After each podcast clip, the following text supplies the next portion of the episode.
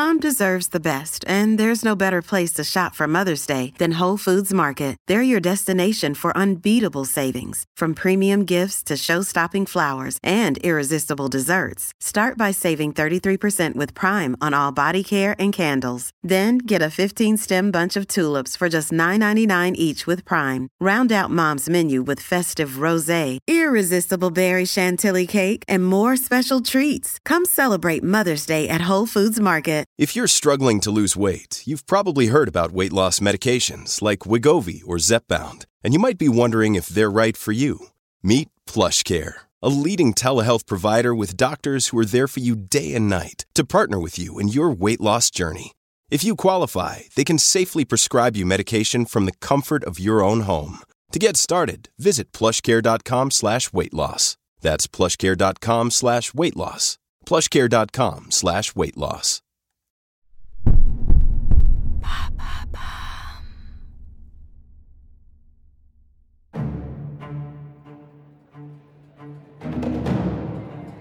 Le peuple de Paris est dans la rue.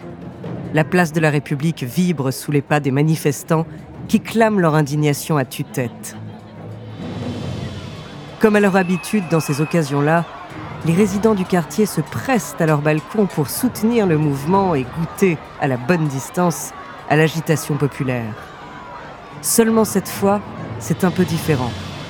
Pas de service d'ordre ou d'escorte policière musclée, mais un immense chaos plein de couleurs, de danse et de chants. Et puis surtout, pas un seul homme parmi les indignés. La capitale est en colère et cet après-midi du 20 novembre 1971, son peuple est exclusivement féminin.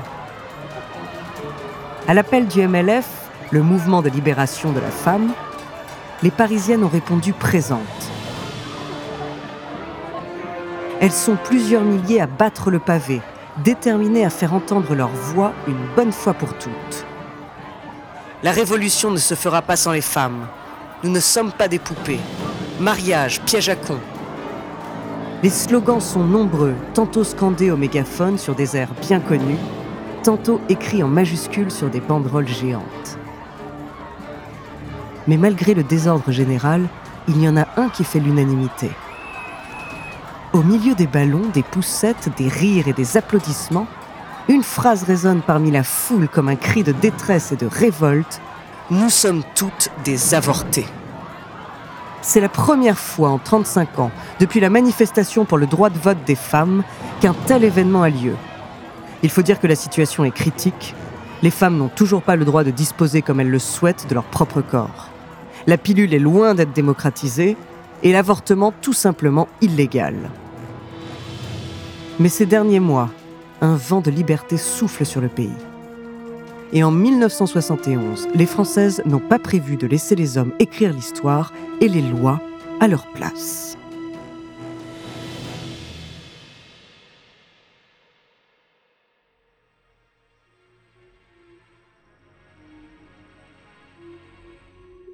Bonjour, je suis Andrea, bienvenue dans True Story. Alors aujourd'hui, je vais vous parler d'un événement féministe majeur de notre histoire. Au début des années 70, les femmes se sont mobilisées pour la liberté et le droit à disposer de leur corps à travers une série d'actions politiques et sociales. La plus célèbre et la plus courageuse d'entre elles a contribué à légaliser définitivement l'avortement en France. Et son nom, c'est le Manifeste des 343. Entre débat de société, situation critique et raz-de-marée médiatique, découvrez sa true story.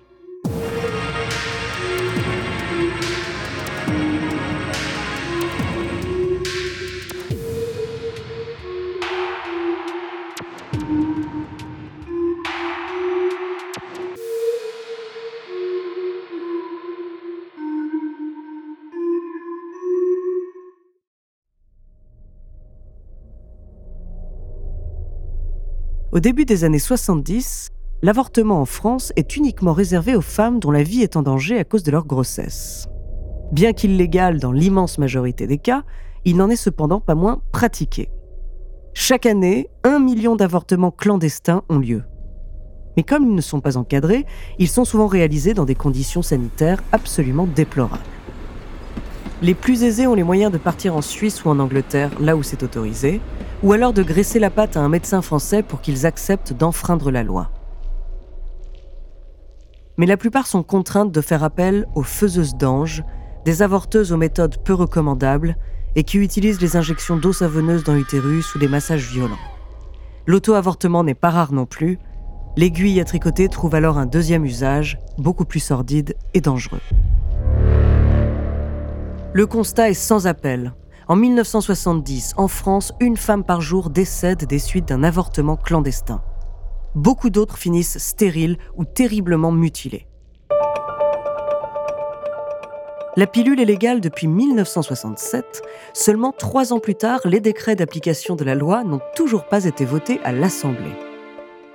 Son utilisation reste donc extrêmement contraignante et peu démocratisée.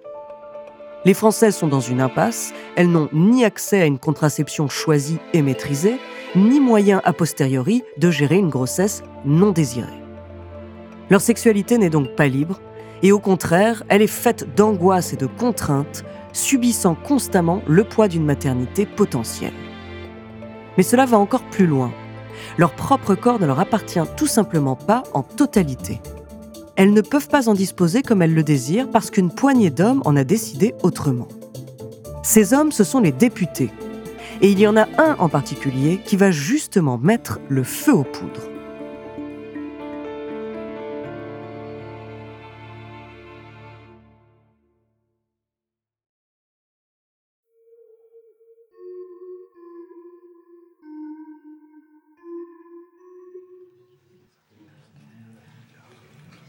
En juin 1970, l'ancien médecin et député catholique Claude Perret propose un projet de loi à l'Assemblée nationale.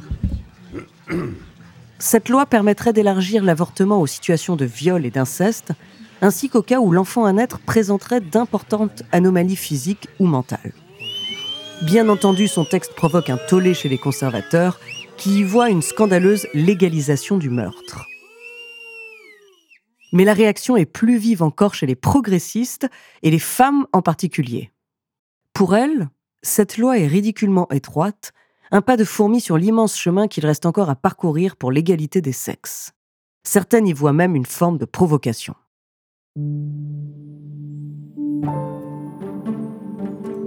Il n'en faut pas plus pour qu'une certaine Simone de Beauvoir ait une idée.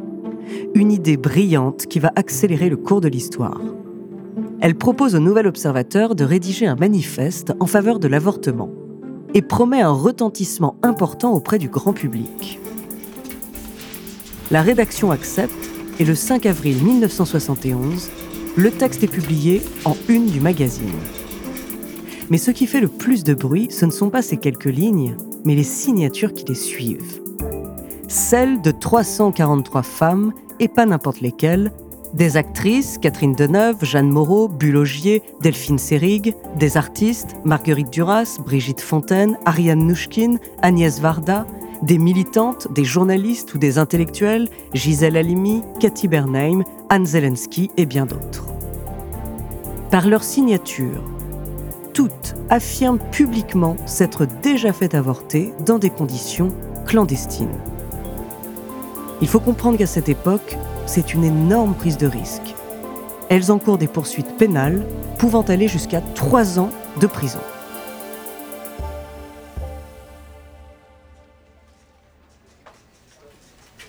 Cette mobilisation collective est une première.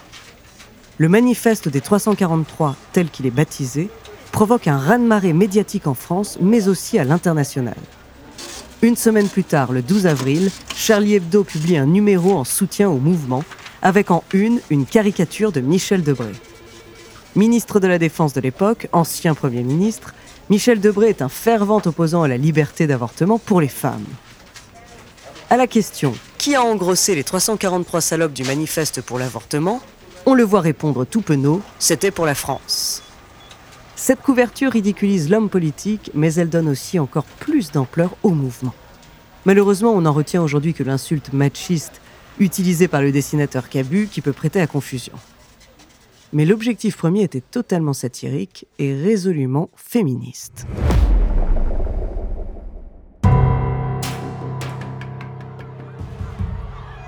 À la suite de ce manifeste, des femmes par milliers descendent dans les rues de Paris à la fin de l'année 1971.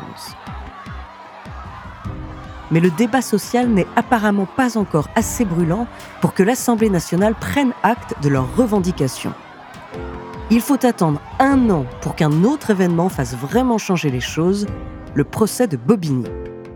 En novembre 1972, Marie-Claire Chevalier, une lycéenne de 16 ans, vient de se faire avorter clandestinement par sa mère et trois de ses collègues. La cause de sa grossesse, un viol. Toutes les cinq auraient été copées d'une lourde peine si l'avocate Gisèle Halimi ne s'était pas emparée du procès comme d'une tribune publique.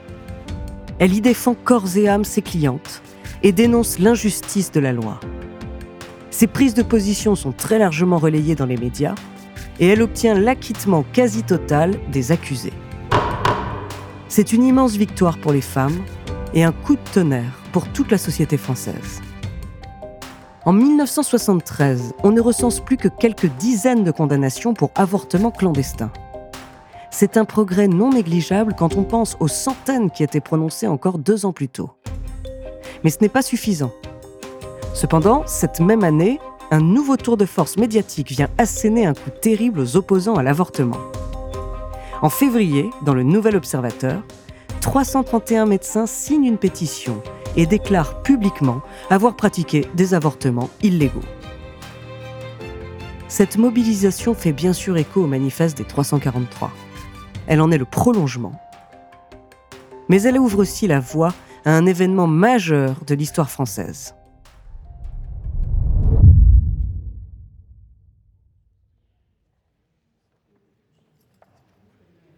Le 26 novembre 1974, Simone Veil, ministre de la Santé du gouvernement Giscard d'Estaing, monte à la tribune de l'Assemblée nationale.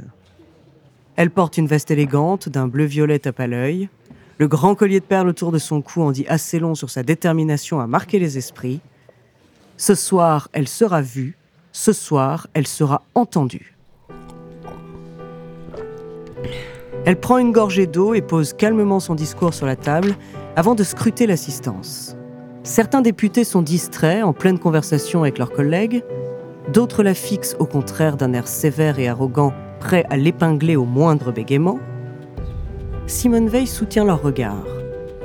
Elle a confiance dans ce qu'elle s'apprête à dire. Elle sait que cette page de l'histoire doit être écrite et que des millions de Françaises comptent sur elle aujourd'hui pour convaincre 12 femmes et 478 hommes du bien fondé de son projet de loi. Elle prend une profonde respiration avant de commencer. Je voudrais tout d'abord vous faire partager une conviction de femme. Je m'excuse de le faire devant cette assemblée presque exclusivement composée d'hommes. Aucune femme ne recourt de gaieté de cœur à l'avortement. Il suffit d'écouter les femmes. C'est toujours un drame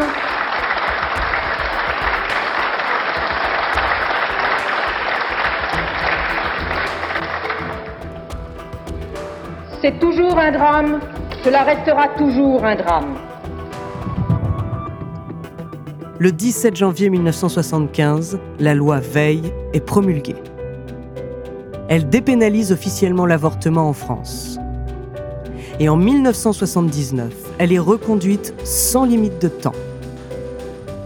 Le manifeste des 343, publié dans le Nouvel Observateur en 1971, a joué un rôle immense dans ce combat des femmes pour disposer librement de leur corps pour une maternité choisie, une sexualité plus insouciante et plus généralement pour plus d'égalité.